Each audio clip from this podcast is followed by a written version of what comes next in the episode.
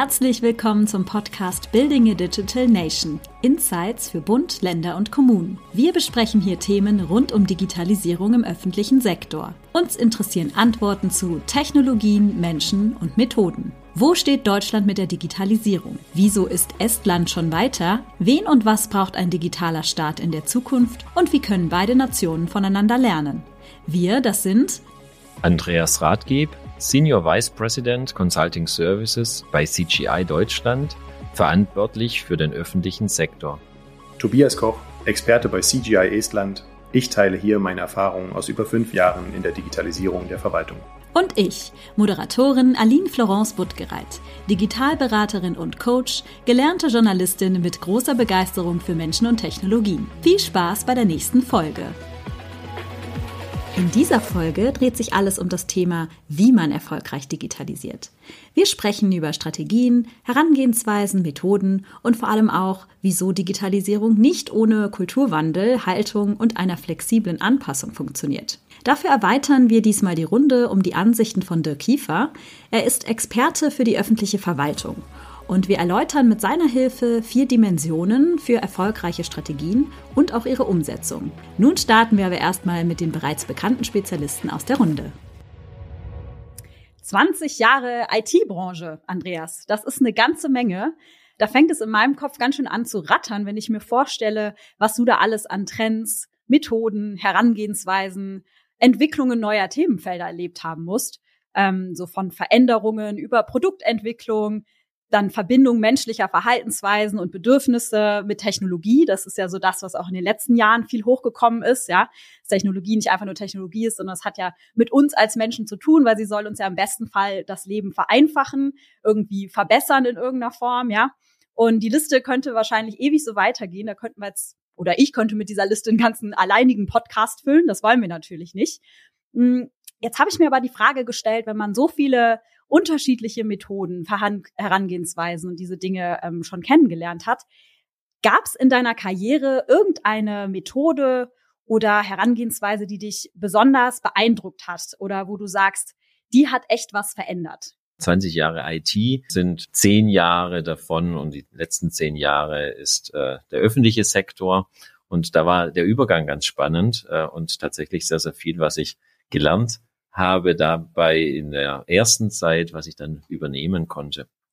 Ähm, als wichtige Methode und als Methode sehe ich immer wieder als, ja, als Icebreaker ein Stück weit auch als etwas, was initial äh, sehr, sehr viel aufbrechen kann, erlebt habe, ist tatsächlich das World Café. Die Methode wird idealerweise beispielsweise dann eingesetzt, wenn man äh, sowas wie eine große Strategie ausarbeitet, viele Menschen zusammenbringt, dort mitnehmen will, dann ist es ideal, diese Methode zum Einsatz zu bringen. Wie läuft das ab? Es ist so, dass die viele, viele Teilnehmer, äh, man bereitet einen, einen, großen Raum vor, hat äh, verschiedene Tische. Es werden erstmal Fragestellungen bearbeitet. Man hat immer eine feste Zeit.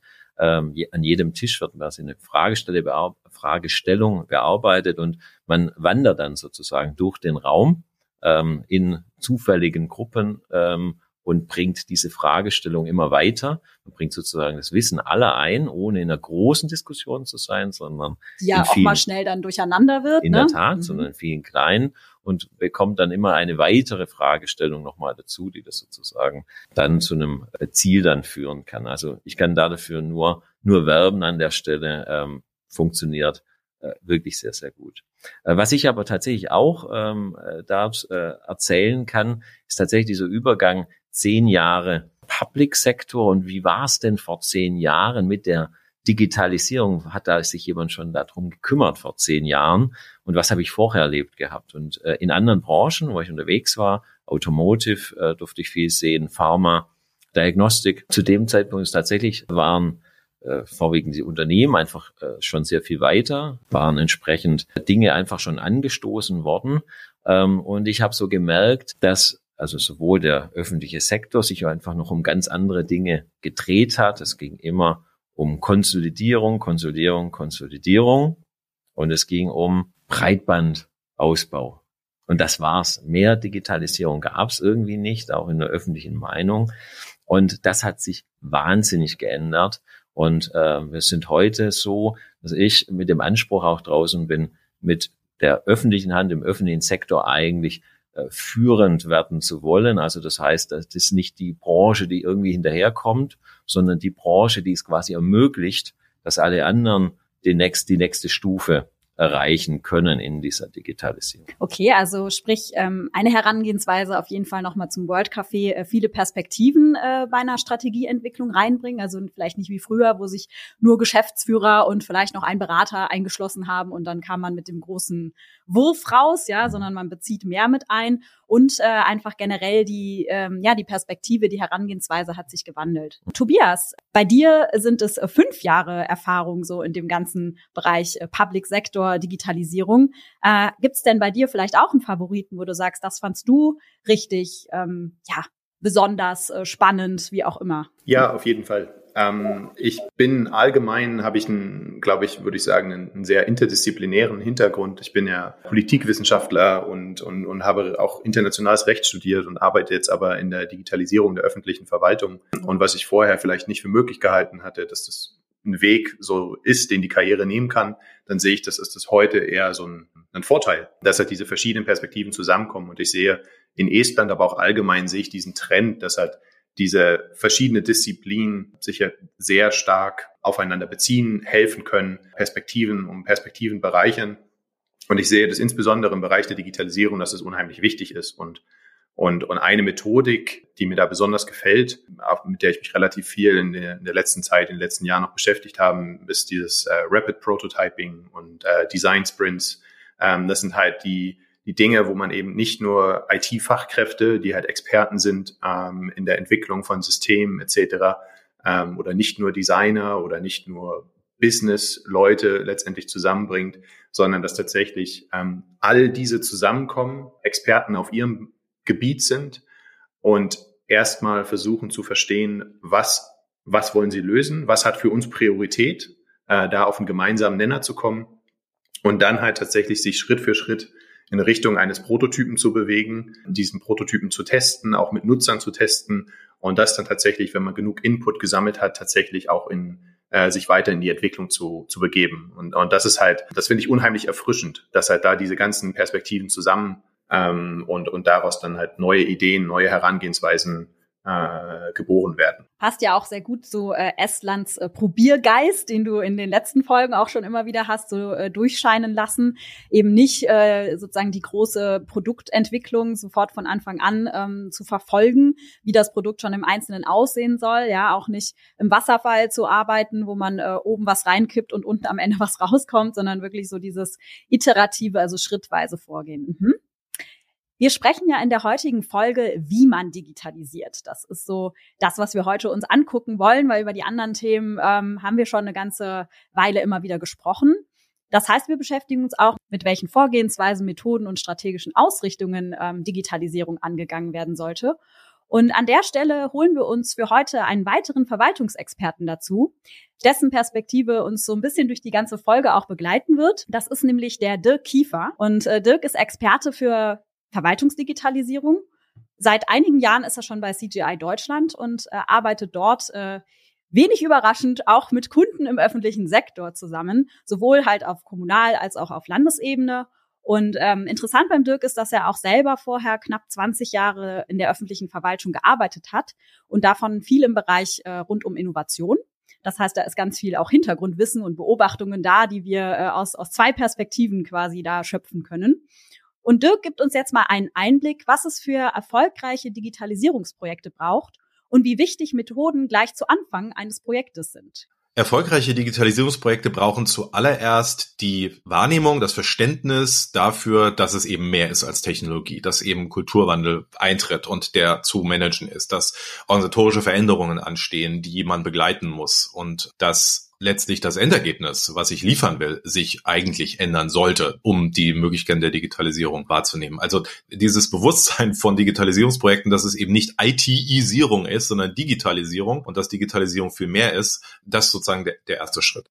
Dann ist es wichtig, dass man jetzt nicht sofort auf ähm, die einzelnen Methoden springt, die es gibt, die wir ja auch wirklich glücklicherweise seit seit vielen Jahrzehnten sehen. Ich, ich sag mal so die Dinge, die einem einfallen, Innovationslabore, Design Thinking. Es gibt ganz viele sehr etablierte, sehr erfolgreiche Methodiken, die man anwenden kann. Das ganze Riesenfeld rund um Change Management, das sind alles Aspekte, die sind zwingend mitzudenken und zu realisieren, wenn man erfolgreich digitalisieren will. Aber das ist aus meiner Sicht eigentlich der dann nächste Umsetzungsschritt, der erst kommen kann, wenn man grundsätzlich einen Rahmen setzt, in dem solche Projekte stattfinden müssen.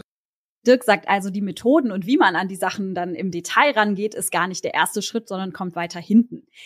Digitalisierung ist nicht ein IT-Sierung, sie ist viel mehr als das, hat Dirk gerade gesagt. Und äh, Andreas, stimmst du dieser Aussage zu? Und was ist Digitalisierung denn noch alles, wenn nicht nur die Einführung von Informationstechnologien? Mhm. Also zur ersten Frage, ich stimme da 100 Prozent zu, äh, dem Dirk. Und was es denn sonst ist, also es ist tatsächlich, es geht darum, äh, zunächst mal diesen neuen Rahmen zu setzen für alle Vorhaben, die dann letztlich darunter unter äh, als einzelne Digitalisierungsprojekte, Vorhaben, Ideen, Impulse umgesetzt werden. Und dieser Rahmen ist weiter zu stecken, sehr viel weiter zu stecken. Und er ist gleichzeitig auch nochmals flexibel. Das heißt, er, er wird, er wird sich über die Zeit nochmals verändern. Das liegt daran, dass eben viele Dimensionen äh, in der Digitalisierung angesprochen werden. Und ähm, häufig erreichen wir das, dieses Stecken des Rahmens mit Hilfe einer, einer, einer ersten Digitalisierungsstrategie oder eine Fortschreibung einer Digitalisierungsstrategie. Aktuell treffen wir häufig darauf, dass schon Ideen da sind und diese Ideen dann nochmals, ich sag mal, besser zusammengefasst, in ein besseres Bild gebracht werden, um so die Menschen, die dann daran arbeiten, eben ideal mitzunehmen. Gibt es noch weitere ähm, Punkte bei dem Aspekt, die Menschen äh, richtig mitzunehmen? Der Dirk sprach ja davon, dass die Methoden dann erst danach kommen und Menschen äh, dadurch mitnehmen, ist, ist äh, dadurch möglich, äh, dass bestimmte Spielregeln gelten, vorher gelten, die ausgesprochen werden, das Leadership entsprechend dazu stimmt. Ähm, auch wieder, das muss angesprochen sein. Also das heißt, es kann nicht nur irgendwo im Hintergrund verborgen sein, sondern es wird explizit ausgesprochen, es wird eine Atmosphäre geschaffen, es wird ein Wissensstand für alle hergestellt, auch ein gemeinsames Gefühl hergestellt oder versucht herzustellen, mit dem dann sozusagen erst im zweiten Schritt dann quasi der echte Start erfolgen kann. Die Multidimensionalität hängt dann davon ab, also auf welche Dimensionen ich initial dann stark setze, hängt dann davon ab, wie die Vorhaben, die, die am drängendsten sind, dann äh, unmittelbar dann äh, umzusetzen sind. Häufig sind eben in der Verwaltungsdigitalisierung das eben Dinge, die äh, damit zu tun haben, dass man tatsächlich man könnte das IT-Sierung nennen, also bestimmte Dinge erstmal überhaupt äh, ins Elektronische, in, in, äh, in die IT gebracht werden müssen. Davon sollten wir uns nicht zu stark leiten lassen und einfach einen, einen Schritt immer weiter denken, genau mit diesem Aspekt Rahmen weitersetzen, äh, einen anderen ähm, Ausgang auch, einen anderen Ausgang auch zuzulassen würde an der Stelle da einmal anschließen und, und, und sagen, dass äh, Digitalisierung ähm, definitiv ein Stück Schaffung von Realität ist. Also es ist halt letztendlich Digitalisierung bedeutet für uns, dass wir neue Handwerkzeuge, neue Werkzeuge an die Hand bekommen, die den Alltag der Menschen beeinflussen. Und IT-Isierung äh, implementiert, äh, impliziert äh, letzt, letztlich so, äh, dass etwas getrennt ist von, von der Realität. Ähm, dass es halt so ein System ist, was vor sich hin existiert, äh, wo halt irgendwelche Dinge bearbeitet werden. Aber letztendlich geht es halt darum, genau eben Wege zu finden, wie wir ja neu neu denken, neue Lösungen finden, äh, neue Werkzeuge finden, ähm, wie wir wie wir Aufgaben in einer komplexer werdenden Welt ähm, beantworten können. Dirk hat ja auch das Thema Change Management noch so ein bisschen anklingen lassen und das ist ja genau das, was ihr gerade auch noch mal äh, ein Stück weit unterstrichen habt, den Menschen eben auch mitzunehmen. Change Management ist ja genau das, wo wir nicht sagen, dass äh, ist so für sich selbst stehend, sondern es begleitet, ist eine weitere Methode natürlich, ähm, aber ist eben auch, wie du gesagt hast, Andreas, erst der zweite Schritt, wo man dann auch schaut, wenn man weiß, wo geht's hin, guckt, wie kann ich jetzt die Menschen in diesem Verlauf auch mitnehmen. Ähm, dafür braucht man natürlich einen Verlauf und man braucht äh, eine Strategie. Tobias, ähm, in Estland, das haben wir von dir jetzt in mehreren Folgen gehört, ist ja diese, ja, diese Lust einfach mal auch auszuprobieren äh, sehr stark. Und wenn man ausprobiert, dann gelingt ja auch nicht immer alles. Wie ist das so mit dem Mindset dann in Estland, wenn es um Scheitern geht? Das gehört definitiv dazu. Ich finde allgemein, wenn man so sich in, in, der, in der Stadt, in Tallinn oder auch in anderen Städten so umguckt, dann, dann sieht man, sieht man, dass nicht immer alle Dinge fertig sind, so irgendwie, sondern es, man sieht halt, dass Dinge sich kontinuierlich verändern, aber kontinuierlich in der Gesellschaft, also nicht nur über Digitalisierung sprechend, sondern es kontinuierlich man sich dafür einsetzt, dass halt neue Strukturen geschaffen werden, Dinge verbessert werden kontinuierlich. Es dauert alles seine Zeit. Manche Dinge funktionieren nicht so richtig und, und das ist aber auch vollkommen legitim. Das heißt, dass natürlich in Estland auch Dinge scheitern, auch große Projekte sind gescheitert. In der Verwaltungsdigitalisierung, also insbesondere im Sozialwesen, gibt es da das eine oder andere, was schiefgelaufen ist. Und natürlich gibt es dann viel Kritik. Denn das, ich meine, es geht um Steuergelder, es geht um, äh, die dann letztendlich dabei äh, verloren gehen und die Dimensionen in Estland sind dann nochmal andere Dimensionen als in Deutschland, wenn dann halt da mal irgendwie was schief geht. Aber es sind natürlich auch für ein kleines Land sind dann halt mehrere Millionen Euro, die dann irgendwie verloren gegangen sind, sind dann halt schon ein großer Faktor. Das heißt, da gibt es natürlich viel Kritik, aber es ist auch, niemand hat den Glauben, dass alles auf den ersten Versuch halt tatsächlich immer klappt. Also und, und das Wichtige ist, dass es halt wirklich versucht wird, ähm, das dann beim nächsten Mal besser zu machen und das nächste Mal vielleicht diese, diese Learnings, die man dann halt aus dem gescheiterten Versuch erlebt hat, letztendlich mitzunehmen. Und das sieht man allgemein, nicht nur in der Verwaltungsdigitalisierung, sondern allgemein in der Gesellschaft gibt es äh, in, in, in Estland,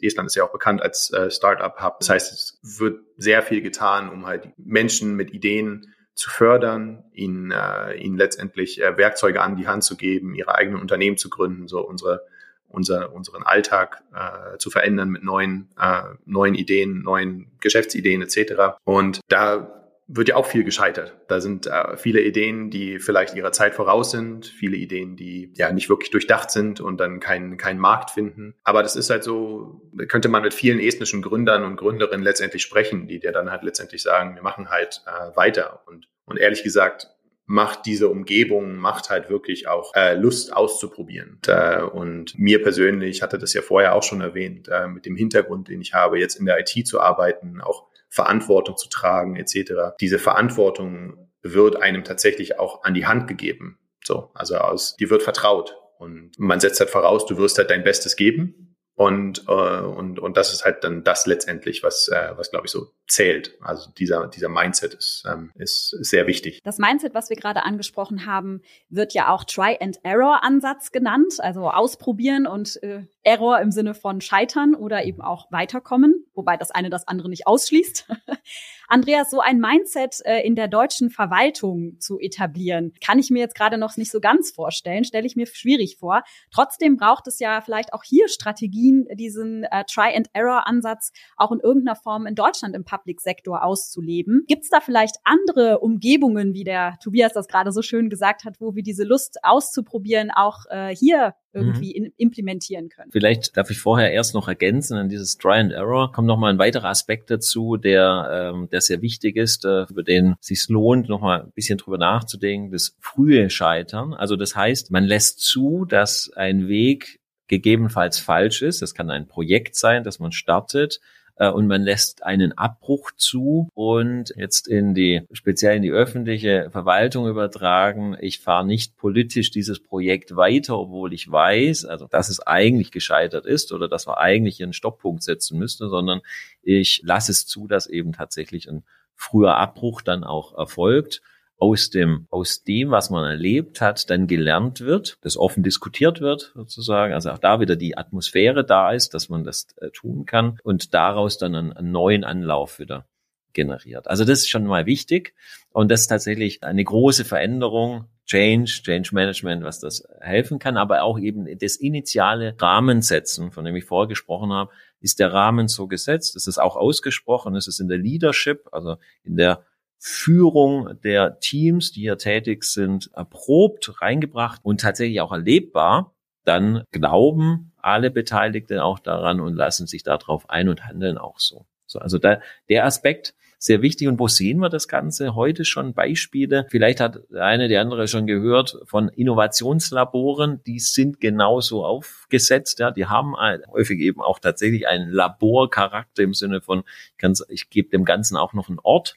äh, wo das äh, stattfindet und äh, macht dort einzelne Prototypen, viele parallel, bringt dort Menschen zusammen. Lass auch zu, dass der Anspruch natürlich wollen wir Steuergelder äh, richtig einsetzen und, und, und jeder Euro soll eben nachher auch eine Wirkung entfalten. Gehe aber bewusst hier dran und sage, ich möchte einen gewissen Prototyp sehen und weiß, was ich aus dem Prototyp nachher mitnehme. Äh, Dieses Lernen ist äh, insofern geht auch in die Verwaltung ein, auf, auf Bundesebene beispielsweise, um die Methodiken an die Beschäftigten auch zu vermitteln mit der Digitalakademie des Bundes als eine, also wirklich nur ein Beispiel von ganz, ganz vielen, die man hier nennen kann. Was ich immer ganz spannend finde, ist, wenn man auch nochmal die lokale Start-up-Szene dazu bringt. Auch viele Beispiele. Wir engagieren uns bei CGI auch dafür, um genau diese Verbindungen herzustellen, weil ähm, damit bringe ich verschiedene Akteure zusammen und schaffe es auch, das, was, was die öffentliche Hand vielleicht mit einem Digitalisierungsprojekt als Basis, als Plattform schafft, dann direkt auch nutzbar zu haben für ein weiteres Geschäftsmodell, das, äh, das ein Startup ents entsprechend weiterentwickeln kann.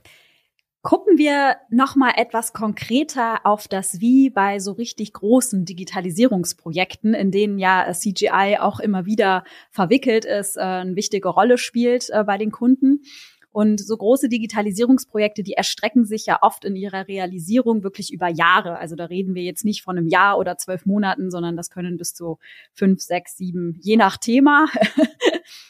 Und Dirk Kiefer sieht hier vier Dimensionen für eine erfolgreiche Herangehensweise in Digitalisierungsprojekten, die im Kern so ein Stück weit einen Perspektivwechsel und damit einen einhergehenden Kulturwandel auch beschreiben. Und die möchte ich jetzt einfach mal nacheinander mit euch durchgehen. Ähm, weil ich total gespannt darauf bin, was eure Perspektive zu diesen Dimensionen ist. Könnt ihr das unterstreichen? Seid ihr anderer Meinung? Und äh, ja, ich würde sagen, da fangen wir einfach mal mit der ersten Dimension an. Das erste ist from business to IT. Wir müssen weg von dem Gedanken, fachliche Anforderungen ausspezifizieren zu können und dann zu erwarten, dass die IT diese löst. Also sprich, ähm, dieses Mantra, die IT realisiert das, was die Fachseite braucht, muss man eigentlich umdrehen in der Situation. Äh, nicht, weil es verkehrt ist, sondern weil, wenn man so vorgeht, die Komplexität irgendwann nicht beherrschbar ist, weil es eben nicht nur ein oder zwei oder drei Ansprüche sind, die die IT realisieren muss, sondern hunderte, tausende. Ähm, man denkt nur an die vielen, ja, vierstellige Zahl von Fachverfahren, die in großen Kommunalverwaltungen laufen. Wenn man die jetzt wirklich im Sinne einer vollständigen Digitalisierung bündeln wollen würde, ist das fast aussichtslos, weil es einfach zu viele sind. Die Abhängigkeiten lassen sich nicht mehr beherrschen. Das heißt, die Antwort hier ist Standardisierung und der fachliche Nutzen, der muss sich nach den digitalen Möglichkeiten richten. From Business to IT hat der Dirk gesagt und fordert hier ganz klar eine Änderung in der Erwartungshaltung. Also wir müssen weg von dieser Haltung, fachliche Anforderungen spezifizieren zu wollen, die dann die IT löst.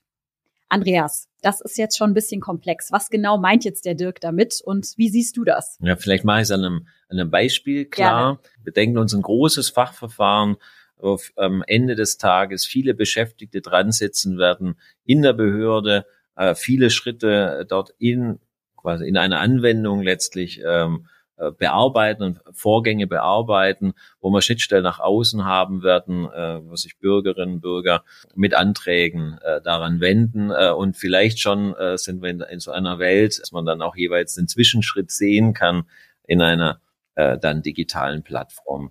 Und die, das Bild hier wäre, ähm, dass alle Beteiligten eben nicht nur fein runterspezifiziert haben, ich brauche genau an der Stelle den Button, ich brauche genau die einzelne Funktion an, an, an der Ecke, sondern ich brauche zunächst mal eine Gesamtfunktion, die ermöglicht, äh, dass äh, bestimmte Informationen ins Amt kommen. Ich brauche eine Bearbeitung, die zum Beispiel ein, zügige, ein zügiges Abarbeiten ermöglicht, einen flexiblen, womöglich flexiblen Einsatz äh, von Mitarbeitenden intern. Und äh, damit hebe ich eine gewisse Starrheit auf und bringe auf einmal andere Prinzipien rein. Jetzt in dem Beispiel flexibler Einsatz von Mitarbeitenden, vielleicht ein Einsatz, der äh, bei dem äh, derjenige, der das abarbeitet, äh, gleich auch noch lernen kann dabei, ja, also zum Beispiel Tipps bekommt, äh, wie er abarbeitet oder ähnliches. Und diese Lösungen, die entstehen dann auf dem Weg dorthin. Lässt man das zu, baut man in der Art und Weise, dann kommt man tatsächlich dieser Idee eben vom Business zur IT äh, näher. Ja. Bilder dort entsprechend zu entwerfen, Problemstellungen nicht ganz fein runter zu spezifizieren und das dann in, der, in einer agilen Methode dann entsprechend äh, umzusetzen. Wäre ja auch eine ganz schöne Herausforderung, wenn ich mir jetzt überlege, dass äh, je nach Stadt hier in Deutschland können das ja schon mal ein paar Zehntausend Beschäftigte sein, ähm, wenn die dann alle mit ihren einzelnen äh, Wünschen kommen aus Referaten und Co. Das ist ja auch gar nicht händelbar. Also deswegen äh,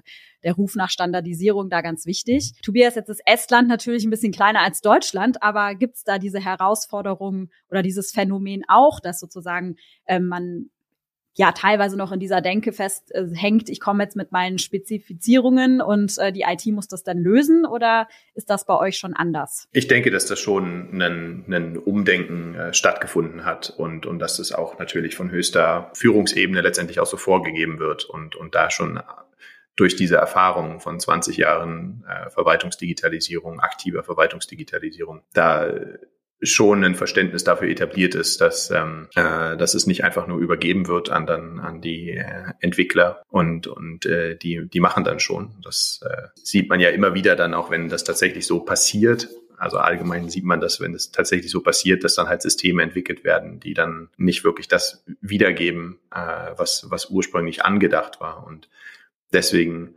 ist natürlich diese diese diese Umdenke äh, sehr wichtig. Ähm, Estland hat da seine Schlüsse draus gezogen und, und hat jetzt ähm, gerade vor kurzem auch so einen sogenannten Werkzeugkasten für die öffentliche Verwaltung entwickelt, der Verwaltung auf kommunaler, auf äh, staatlicher Ebene konkrete, einen konkreten Prozess letztendlich vorgibt. Also so könnt ihr entwickeln. Und das ist unglaublich äh, hilfreich. Ähm, dann hat tatsächlich ähm, so ein, so ein Product Manager etc., der dann halt letztendlich diese, diese Dinge abarbeiten kann und so dann halt tatsächlich nach so einem gewissen Standardverfahren unter Berücksichtigung vieler Aspekte dann halt die entsprechende Entwicklung voranzutreiben. Trotzdem auch ein bisschen beruhigend, dass diese Auflösung von der Herangehensweise bei euch schon auch ein paar Jahre gedauert hat, also dass das auch nicht von heute auf morgen so passiert ist, sondern eine Entwicklung gewesen ist. Und spannend finde ich auch den Aspekt, den wir in der letzten Folge auf jeden Fall auch noch beleuchten werden, inwiefern halt Leadership und Führungskräfte ähm, genauso wie halt die Politik auch da einen Anschub leisten kann, sowas eben auch äh, von, von oben mit anzuschieben. Ja, also quasi beidseitig sozusagen, von unten und von oben. Ja, wir sprechen halt tatsächlich ne, über einen, einen Umdenken. Wir sprechen über das Change Management etc. Ja. Gut, dann hören wir uns doch mal Dirks zweite Dimension an. Die zweite Dimension für erfolgreiche Verwaltungsdigitalisierung ist from administration to service. An der Stelle muss man ganz klar sagen, ich glaube, uns ist allen klar, dass wir Bürgerorientierung ganz vorne dran schreiben müssen. Nichtsdestotrotz reden wir bei der Verwaltungsdigitalisierung eben über Verwaltungsdigitalisierung und denken eben nicht daran, dass am Ende eigentlich der Service das ist, was zählt, das, was hinten rauskommt. Mit anderen Worten, wichtiger ist es, effektiv zu sein und zu werden, als effizient zu sein und zu werden. Effizient ist nachrangig. Der beste, effiziente Prozess ist für Bürgerinnen und Bürger nicht zufriedenstellend, wenn das Ergebnis hätte besser sein können. Also letztlich dieser Perspektivwechsel von der Verwaltung auf das Ergebnis, von der Administration auf den Service ist an der Stelle wichtig. Und das ist für mich die Bürgerinnenorientierung, um die es uns ja gehen muss in der Verwaltung. From Administration to Service. Dirk spricht hier an, die Bürger beziehungsweise die Services, das, was am Ende rauskommt, das muss in den Mittelpunkt. Haben wir hier auch schon ein paar Mal in, dem, in den Podcast-Folgen erwähnt. Ähm, und er fasst das unter der Beobachtung zusammen, effektiv zu sein und zu werden, als effizient zu sein und zu werden. Dass das sozusagen das Ziel ist. Andreas, Kannst du damit was anfangen? Und wenn ja, uns das vielleicht noch mal ein bisschen greifbarer machen. Ich versuche es greifbarer zu machen und ja, ich kann was damit anfangen. Äh, da haben wir jetzt Glück gehabt. ähm, genau. Ähm, also effektiv, äh, also wenn es auf die Effektivität angeht, wenn die Effektivität im Mittelpunkt steht, also die Frage dahinter, also das Richtige tun und nicht die Dinge richtig tun. Also das, das wäre ja die Effizienz, die dann im zweiten Schritt erst an, dann andenken. So und das Richtige tun mit der Fragestellung, was ist denn das Richtige, was wir was wir hier tun? Ähm, ich bringe da einfach auch ein, zwei, drei Beispiele Unbedingt, dazu. Ja. Ähm, wir erleben gerade, dass wir in verschiedenen Vorhaben gleiche Fragestellungen immer wieder neu lösen müssen, speziell bei der Verwaltungsdigitalisierung. Man kann sich vorstellen, es gibt einen Vorgang, wo am Ende des Tages äh, eine Interaktion mit dem Bürger steht, äh, der vielleicht etwas bezahlen muss oder Geld erhält. Es ist in der Tat so, dass für viele Verfahren das wieder separat gelöst wird. In der Vergangenheit war das irgendwie nachvollziehbar, weil ich bin vielleicht aufs Amt gegangen und habe dann eben zum, für den Vorgang bezahlt, eine Gebühr ähm, wurde erhoben, äh, ich habe ähm, im Bürgeramt dann direkt bezahlt, ähm, habe das vielleicht auch mit Bargeld machen können, ich war ja vor Ort. Jetzt im, in einem digitalen Verfahren wird es notwendig, darüber nachzudenken, wie ich das im Verfahren abbilde. Und jetzt könnte ich es an der Stelle besser machen, ja, also effizienter machen, aber ich könnte ähm, insgesamt natürlich äh, vielleicht äh, eine ein Verfahren haben, wie Geld zwischen Bürgerinnen und Bürger und dem Staat, vielleicht sogar auf allen drei Ebenen ähm, transferiert wird. Und ich könnte es vielleicht ein für alle Mal lösen äh, und dann hätte ich tatsächlich das Richtige in den Mittelpunkt genommen. Das ist nicht sofort, äh, das will ich gleich von vornherein sagen, ganz einfach machbar, aber äh, wir sprechen sehr, sehr viel darüber ähm, und bringen diese Prinzipien. An dem Beispiel ist es klar sichtbar, es wäre ein starker, starker Umschwung. Ähm, äh, wir bringen diese Prinzipien rein, so dass die Entscheider, die Entscheiderinnen eben in der Weise hier mitgenommen sind und äh, solche Lösungen dann auch anstreben. Also sich quasi auch nicht so sehr beim Thema Effizienz mit den Prozessen, die in der Verwaltung ähm, ablaufen, damit mein Service funktioniert, aufhalten, sondern sozusagen das mitdenken, aber eben gemünzt auf das Ergebnis. Also mhm. wie soll der Service aussehen? Was brauchen wir für effiziente genau. Prozesse? Mhm, Eine, okay. Ein Bild hilft nochmals dabei und zwar ist das, äh, was mache ich denn mit dem Gewinn, wenn ich nachher ein digitales Verfahren habe, das vielleicht weniger Personaleinsatz benötigt, was mache ich denn mit, mit diesen Freiheitsgraden, die ich jetzt im Amt wieder gewonnen habe? Und das kann dann auch sein, dass das dann jetzt auf kommunaler Ebene, auf städtischer Ebene gedacht, vielleicht für die Interaktion, vielleicht für eine direkte Interaktion mit den Bürgerinnen, mit den Bürgern äh, genutzt wird oder mit Unternehmen genutzt wird, wo es tatsächlich der direkte Austausch dann notwendig ist, weil eine besondere Hilfestellung notwendig ist, weil eine besondere, weil das eben nur in einem Dialog funktioniert. Und äh, das digitale Verfahren dahinter hat mir das erstmal ermöglicht, weil ich Zeiträume geschaffen habe, ähm, weil ich die Freiräume äh, geschaffen habe. Ja, beziehungsweise man, man gewinnt dann vielleicht sogar diese äh, die Freiheit, etwas etwas zu machen, was man schon immer mal machen wollte, was der Kommune vielleicht schon irgendwie seit, seit Jahren irgendwie von Bürgern und Bürgerinnen ans Herzen getragen wurde, könnt ihr nicht irgendwie sowas machen? Und dann hast du dann halt auf einmal diese, die Flexibilität, tatsächlich darauf Ressourcen äh, zu setzen, weil ein anderer Prozess im Hintergrund ähm, auf einmal automatischer läuft ähm, oder keine keine Person vielleicht benötigt, die da doppelt Eingaben, äh, Informationen eingibt. Da Estland ja schon so effektiv unterwegs ist, also im Sinne, die Bürger und Bürgerinnen wirklich so in den Mittelpunkt von Services auch zu stellen, seid ihr jetzt dann so weit, dass ihr euch wieder der Effizienz widmen könnt, also quasi den Prozessen und alles, was im Hintergrund ist?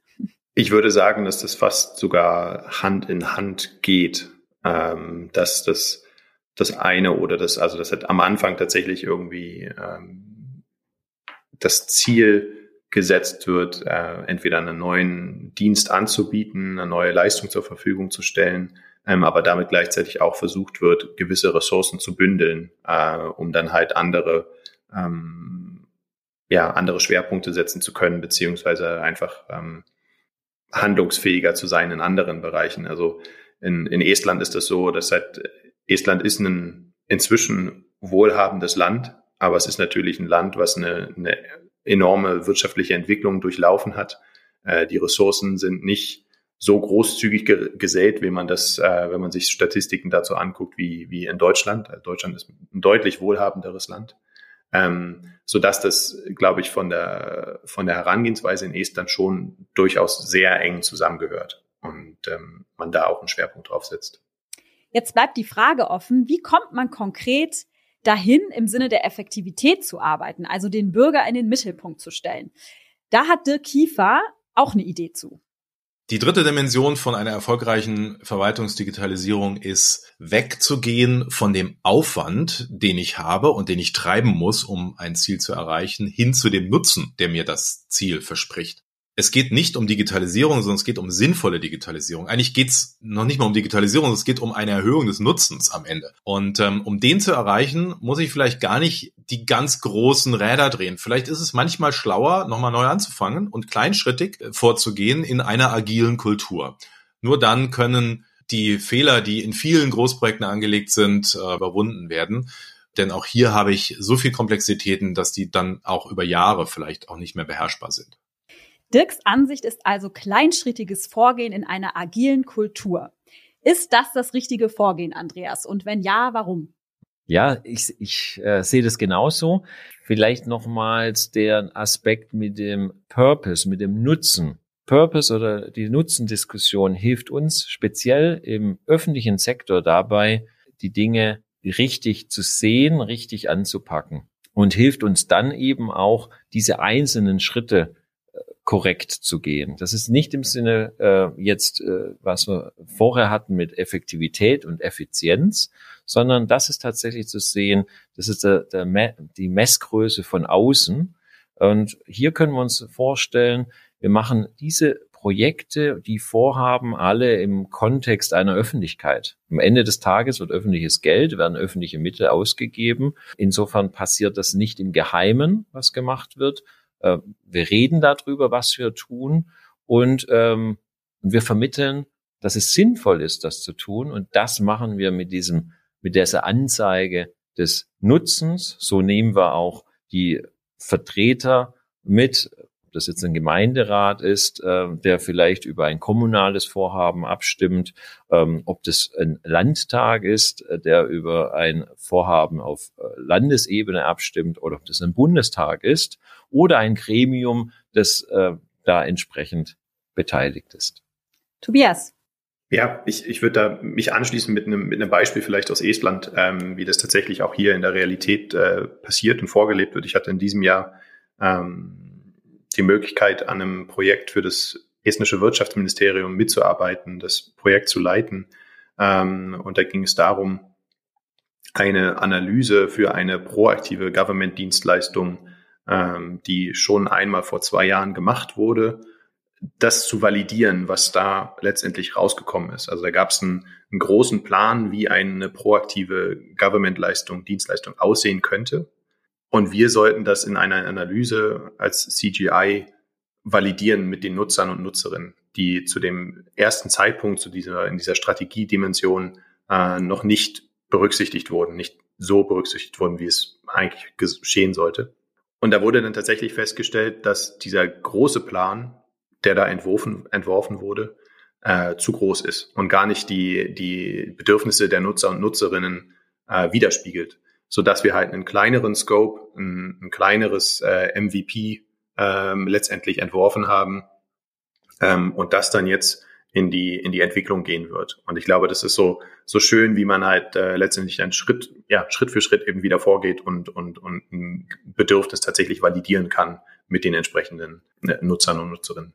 Andreas, würdest du das unterstreichen, dass sozusagen auch in Großprojekten sind ja oft schon so angelegte Fehler oder Komplexitäten, so wie Tobias das gerade auch mit dem Beispiel in Estland erklärt hat. Würdest du das auch unterstreichen, dass so kleinschrittiges Vorgehen da ja verhindern, verhindern kann, dass man sich verliert oder dass auch am Ende der Nutzen dann irgendwie verloren geht auf dem mhm. Weg.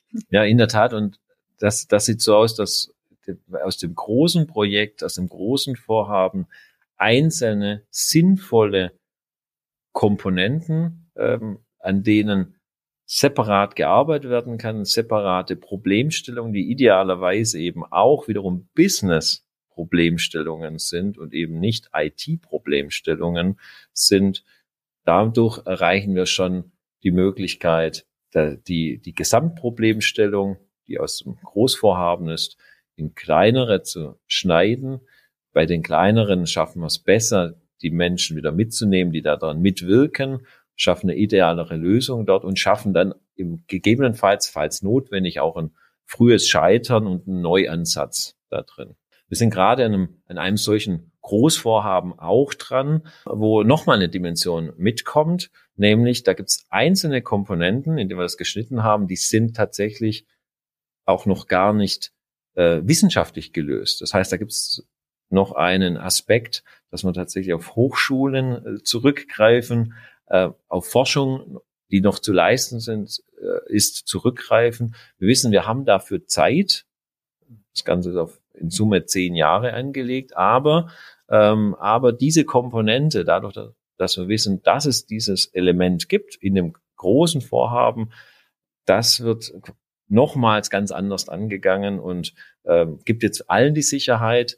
Wir wissen, das ist die Komponente, das ist das Element und hier kommen nochmal ganz andere äh, Herausforderungen dann rein, aber wird separat gelöst und wird dann im Zusammenspiel am Ende auch funktionieren. Wir haben noch eine letzte Dimension, die vierte, und die greift noch mal ein bisschen auch das Motto unserer Folge 4 auf. Heute ist die Zukunft von gestern. Hat das Ganze auch schon ein bisschen in ihrem Titel drin und äh, die letzte Dimension heißt From Today to Tomorrow. Uns muss klar sein, dass die Probleme, die wir heute haben, voraussichtlich leider nicht die Probleme von morgen sind, weil da gibt's wieder neue Themen, die wir bearbeiten müssen. Nicht nur deshalb ist es wichtig, ressourcenschonend vorzugehen. Es geht nicht nur um Nachhaltigkeit im Sinne sozusagen des Gesamtzusammenhangs, sondern wenn ich heute alle meine verfügbaren IT-Ressourcen für die nächsten Jahre binde, um die Themen, die ich heute bearbeiten muss, zu bearbeiten, dann habe ich doch ganz klar ein Problem, wenn in den nächsten Jahren, und das ist absolut sicher, neue Probleme kommen werden, neue Herausforderungen, neue Anforderungen an die IT gestellt werden. Das heißt, eine Digitalisierung muss mitdenken, dass sie sich ständig ändern wird. Nicht nur, weil sich die digitalen Möglichkeiten vielleicht ändern, weil neue Innovationen dazukommen, sondern auch einfach, weil die Anforderungen an die Digitalisierung sich verändern.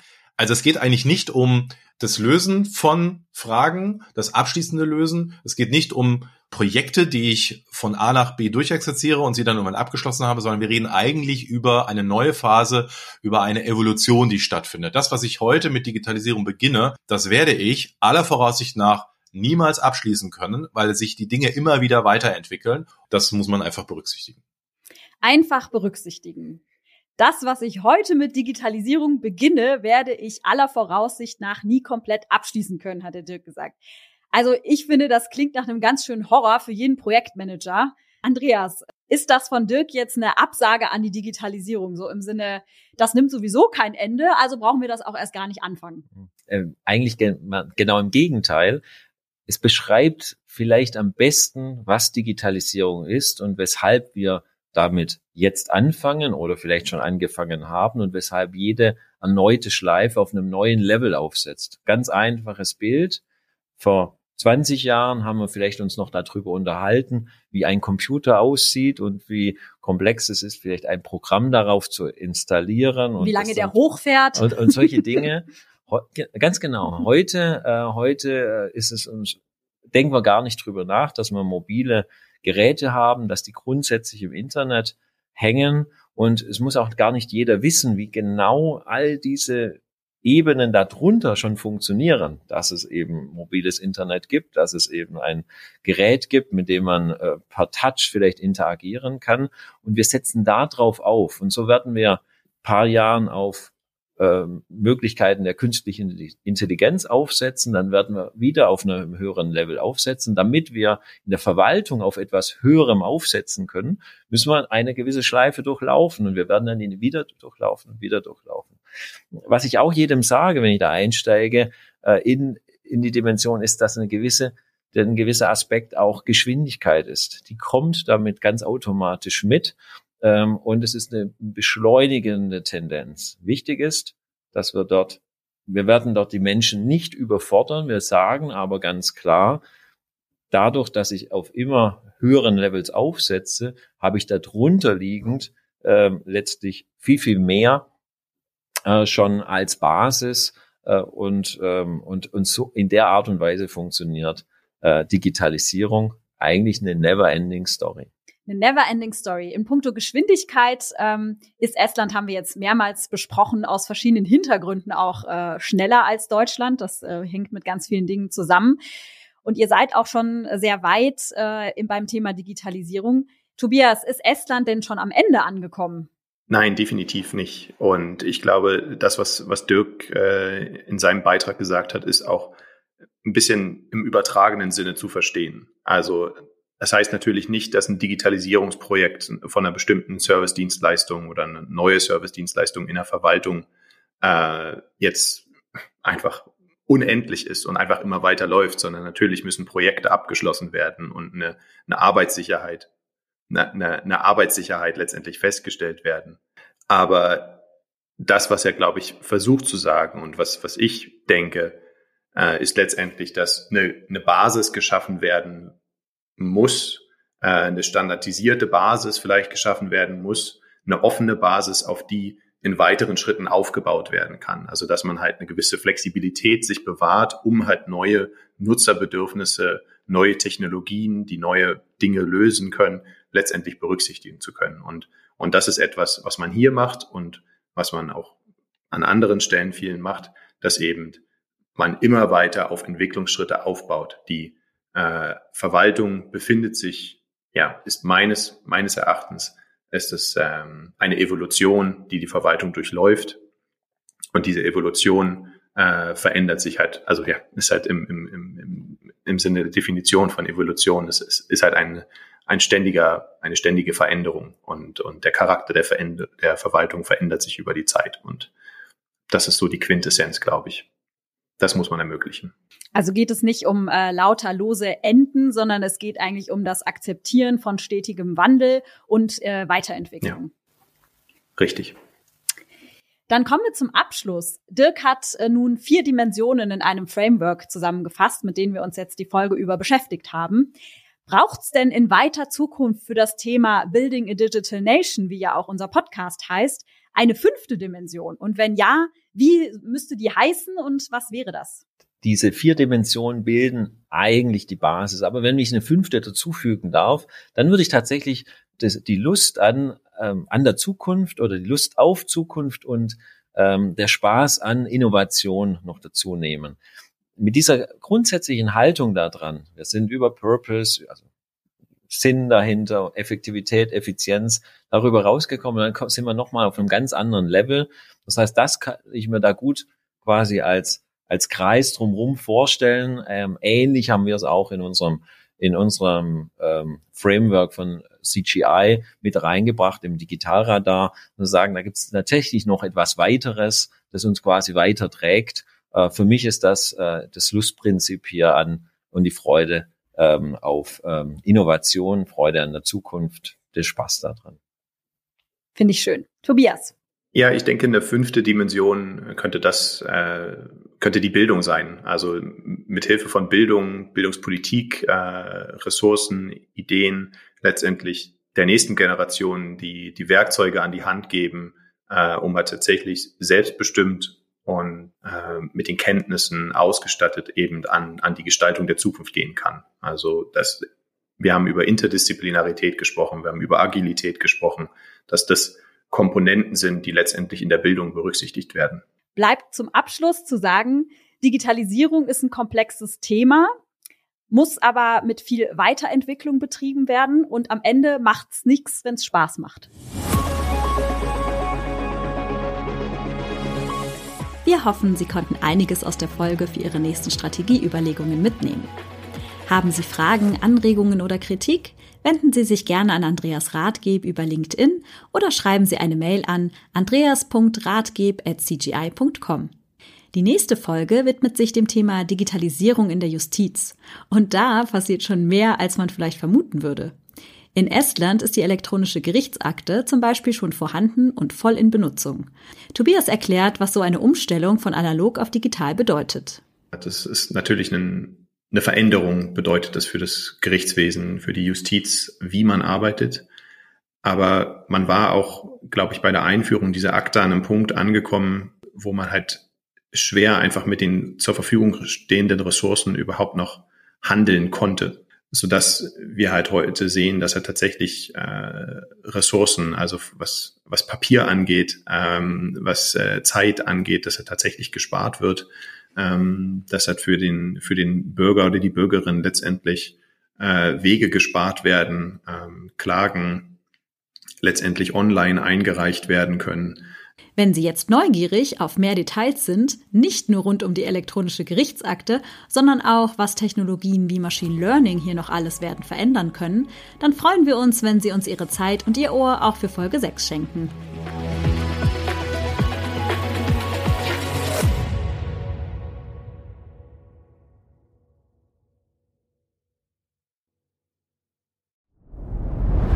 Dir hat dieser Podcast gefallen? Dann klicke jetzt auf Abonnieren und empfehle ihn weiter. Bleib immer auf dem Laufenden und folge uns bei Twitter, Instagram und Facebook. Mehr Podcasts findest du auf meinpodcast.de.